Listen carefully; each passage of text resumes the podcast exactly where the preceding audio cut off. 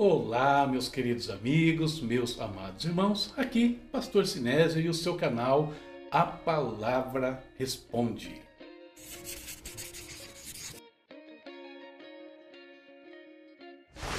E como a palavra responde, hoje é dia de nós trabalharmos com as perguntas e dúvidas que vocês enviam regularmente aqui para nós. Equipe, tudo bem? Olá! Que beleza, né? Vamos trabalhar aqui, vamos lá responder perguntas dos nossos queridos amigos e irmãos aí. E aí, qual é a pergunta de hoje? A pergunta hoje foi feita por mim. Uhum. Pela pastora Você Silvana. pensa que a equipe também não tem perguntas? E Tem. qual é a pergunta, pastora Silvana? Que a nossa equipe também quer saber das coisas da palavra de Deus. Vocês estão pensando o quê? É O verdade. que que manda?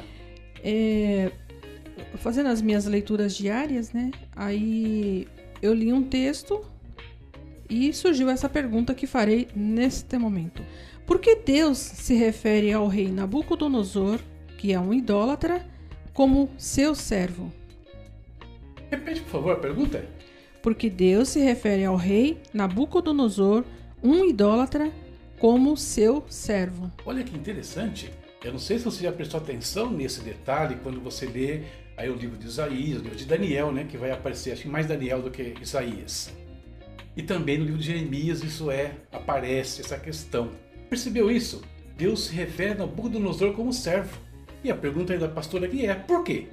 Se ele é um idólatra, se ele era um homem que não tinha nenhum compromisso com Deus. Porque no nosso costume aqui, quando nós falamos de servos de Deus, nós pensamos nos pastores, nós pensamos nos líderes, nós pensamos naqueles que estão realmente vivendo para Deus. Ok, vamos falar um pouquinho sobre isso. Essa pergunta, ela vem de alguns textos bíblicos, né? Vou citei aqui. Tem três deles no livro de Jeremias. No capítulo 25, versos 8 e 9, no capítulo 27, versículo 6 e no capítulo 43, versículo 10. Nós vamos ler apenas o 25, 8 e 9. Quem me ajuda aí? Eu. Vai, Sarinha. Portanto, assim diz o Senhor dos Exércitos: Visto que vocês não ouviram as minhas palavras, convocarei todos os povos do norte e o meu servo Nabucodonosor, rei da Babilônia, declara o Senhor, e os trarei para atacar esta terra, os seus habitantes e todas as nações ao redor. Eu os destruirei completamente e os farei um objeto de pavores e de zombaria, e uma ruína permanente. Olha só que Deus está falando aqui por meio do profeta. E aqui no, no versículo 8 ele declara, né? Ele enfatiza: Meu servo Nabucodonosor, rei da Babilônia. Vamos lá, queridos. Sobre Nabucodonosor, que a pastora aqui fala que ele é um idólatra, de fato ele o era, ok? Alguns textos do livro Daniel revelam bem o caráter desse rei. Por exemplo, Daniel 1,10 é aquele texto onde Daniel e seus amigos pediram para não comerem das iguarias do rei. Queriam se tratar apenas com água e legumes. E o Aspenaz, o mordomo, diz o que ali? Fala, olha, vocês querem apenas legumes? Daqui a algum tempo vão verificar vocês, se vocês estiverem mais magros né, é, do que os outros jovens, eles vão pedir a minha cabeça. Ou seja, ele seria morto por ter falhado em cumprir uma ordem do rei. Ele fala, não, eu não quero correr riscos. Aí vocês conhecem a história. Daniel conversa com ele, chega a um acordo e Deus livra Daniel e livra também o mordomo. Quando surge uma crise, no primeiro sonho do Nabucodonosor, o sonho da, da estátua, né, a cabeça de ouro, a, a parte de prata, de bronze, né, e as pernas e coxas e pernas de barro e misturado com ferro, né, nos pés lá embaixo, a gente percebe que o, o rei ele se perturba. E a quem o rei recorre nesse momento que ele fica preocupado com o sonho? Eles recorrem a adivinhos, astrólogos, magos, encantadores, feiticeiros e outros. E aqui a gente percebe de novo quem era Nabucodonosor. Por quê? Porque ele diz o seguinte: se vocês não interpretarem os meus sonhos, se vocês me enrolarem, né, em outras palavras, eu vou acabar com a casa de vocês, a família de vocês vai morrer. Então percebe que era um rei da hora, né, Nabucodonosor. E também Nabucodonosor ele era um megalomaníaco, né, no caso aqui. Por quê? No sonho, é, Daniel mostra para ele, né, ele vê apenas a cabeça né, é, de ouro. Só que quando ele faz a estátua dele no capítulo 3, ele faz ela inteira de ouro. Ou seja, que história é essa de eu ser só a cabeça de ouro? Eu sou toda a estátua. Então ele tinha essa coisa né, de poder, de opressão e coisa desse tipo. Então, Nabucodonosor realmente não era um homem que nós diríamos que é um servo de Deus. Então, por que Deus chama ele de seu servo? Se era assim. Antes de responder, eu vou complicar essa pergunta um pouquinho mais. Não sei se a pastora Silvana observou uma outra passagem de Isaías 45, que não bastasse o fato de Deus chamar Nabucodonosor o seu servo, ele se refere a Ciro, o rei da Pérsia, outro idólatra, como o seu ungido. Olha o que diz Isaías 45, versos 1 e 2. Assim diz o Senhor ao seu ungido, a Ciro, cuja mão direita seguro com firmeza para subjugar as nações diante dele e arrancar a armadura de seus reis, para abrir as portas diante dele, de modo que as portas não estejam trancadas. Eu irei adiante de você e aplainarei montes, derrubarei portas de bronze e romperei trancas de ferro. Isaías 45, 1 e 2. Então olha só, Nabucodonosor chamado de meu servo. Ciro agora chamado do meu ungido. Mas por que Deus se refere a esses dois reis desta forma? Sendo eles então homens pagãos, homens idólatras. Vamos analisar essa questão sobre três aspectos. Primeiro, o Senhor domina sobre todos os reinos. O último sonho que Nabucodonosor teve foi o sonho da grande árvore.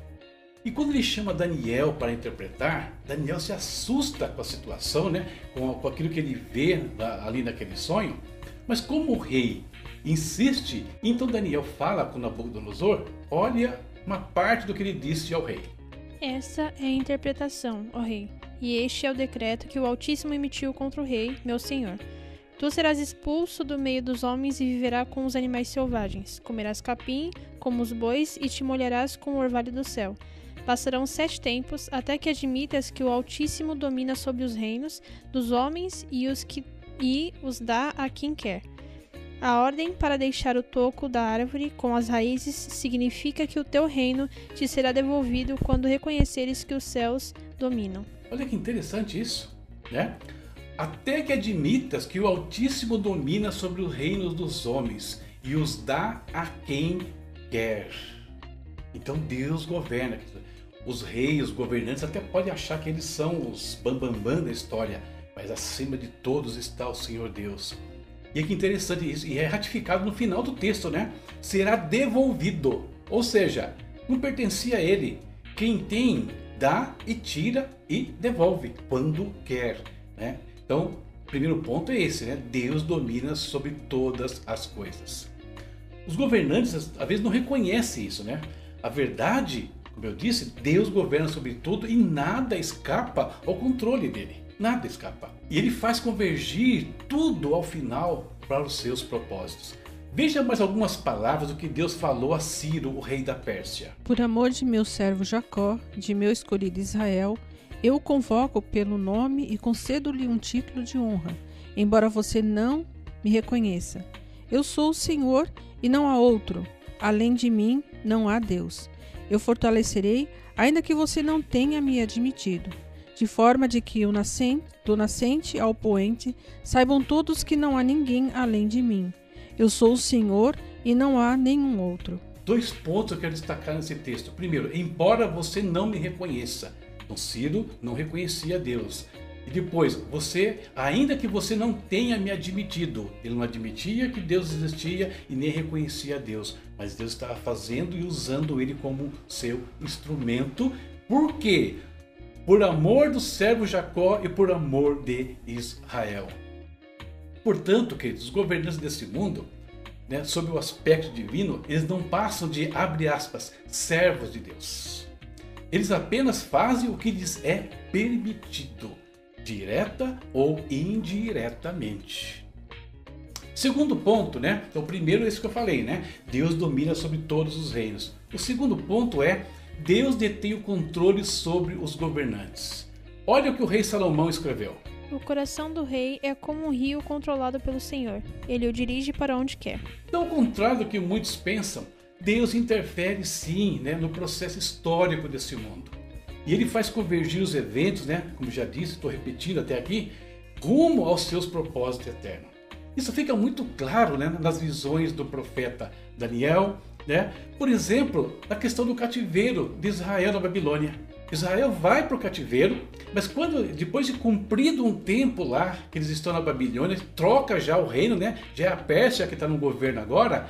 Aí Deus fala com Ciro e olha o que Deus fala com Ciro, que coisa interessante. No primeiro ano do reinado de Ciro, rei da Pérsia, para que se cumprisse a palavra do Senhor, anunciada por Jeremias, o Senhor tocou no coração de Ciro, rei da Pérsia, para que se fizesse uma proclamação em todo o território de seu domínio e a pusesse por escrito nesses termos: Assim declara Ciro, rei da Pérsia: O Senhor, o Deus dos céus, deu-me todos os reinos da terra e designou-me para construir-lhe um templo em Jerusalém, na terra de Judá. Quem dentre vocês pertencer ao seu povo, vá para Jerusalém e que o Senhor, o seu Deus, esteja com ele. Olha que coisa impressionante aqui, ó. Para que se cumprisse a palavra do Senhor. Então Deus tinha dito alguma coisa. Então vai acontecer alguns fatos. Deus vai usar um rei, um, um líder né, do maior império da, da época, da Pérsia, depois da Babilônia.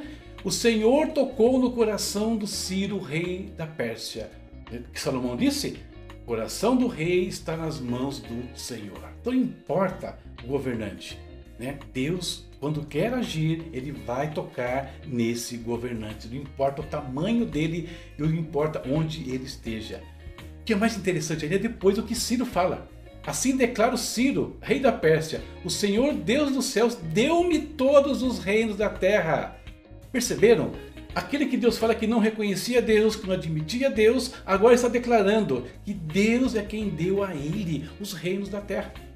Então, Deus tem nas suas mãos o coração do rei, como diz Salomão. E terceiro e último ponto: toda autoridade pertence a Deus. E isso também está presente no Novo Testamento. O apóstolo Paulo declarou: Todos devem sujeitar-se às autoridades governamentais, pois não há autoridade que não venha de Deus.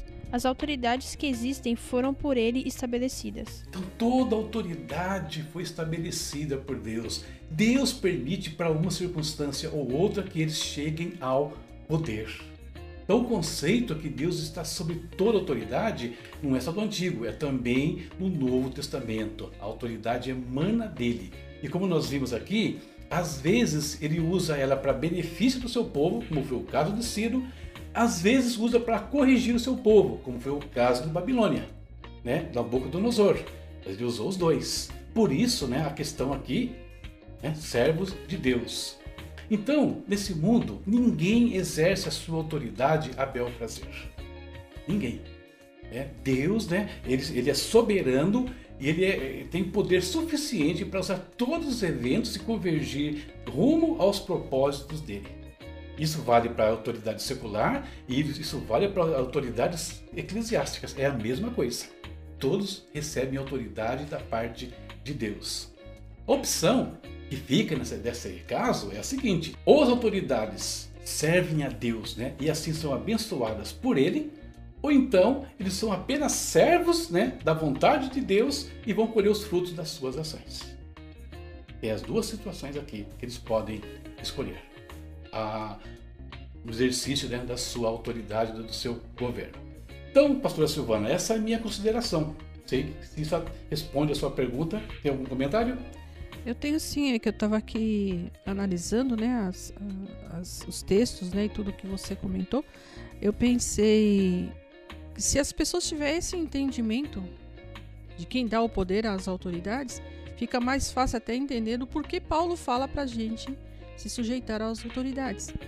Agora, se elas não ferirem né, a vontade de, de Deus, fica até mais tranquilo é, se sujeitar a elas, né?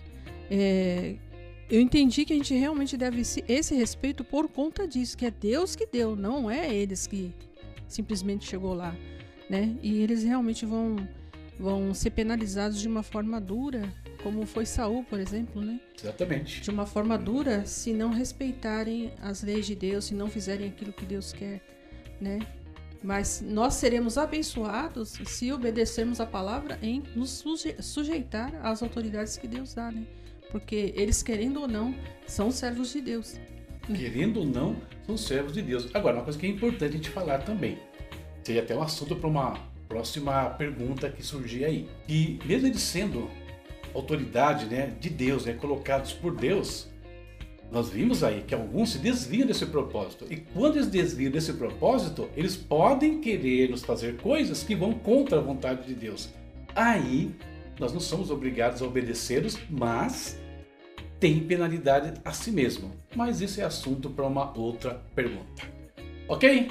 Então terminamos aqui a nossa é, o quadro respostas de hoje. Então não se esqueça daquela coisa que eu não pedi no começo, mas vou pedir agora. Inscreva-se no nosso canal. Gostou do vídeo? Curta e compartilha. Gosta das respostas? Ative as notificações. Toda vez que fizermos alguma coisa aqui, vai chegar uma mensagenzinha para você lá. Opa, tem resposta nova lá no canal, dá uma olhada, ok? Conto com a sua ajuda e, e não se esqueça também de prestigiar os nossos parceiros. É, o recadinho deles está aí na sequência. Deus abençoe a todos e até a próxima, se Deus quiser. Tchau, tchau. Queridos, nós temos alguns parceiros que nos ajudam no nosso trabalho, nas nossas atividades aqui eu queria pedir o seu apoio para eles. Vai aparecer na sua tela aí o link de alguns parceiros nossos. Dá uma olhadinha, visita, veja como eles podem abençoar a sua vida. Um deles é a Ebenezer Contabilidade, uma empresa com ótimos trabalhos, né, ótimos serviços, que inclusive cuidam da minha empresa. Né? Hoje a minha empresa está aos cuidados da Ebenezer Contabilidade. Está aqui o link para você visitar, conferir o que eu estou falando. Tem também um pessoal aí, ou melhor, uma pessoinha que faz uns brownies da hora. Vou mostrar para vocês os brownies daqui a um dia. Mão no brownie. Olha aqui, ó. Baixe esse app e dá uma olhadinha. Você vai gostar. E finalmente, temos o VNC Studio, que também pode ajudá-los de muitas formas. Aí você que gosta de, precisa, gosta de fazer um vídeo, quer trabalhar com algumas coisas da, de mídia, VNC Studio pode também ser uma mão na roda para sua vida.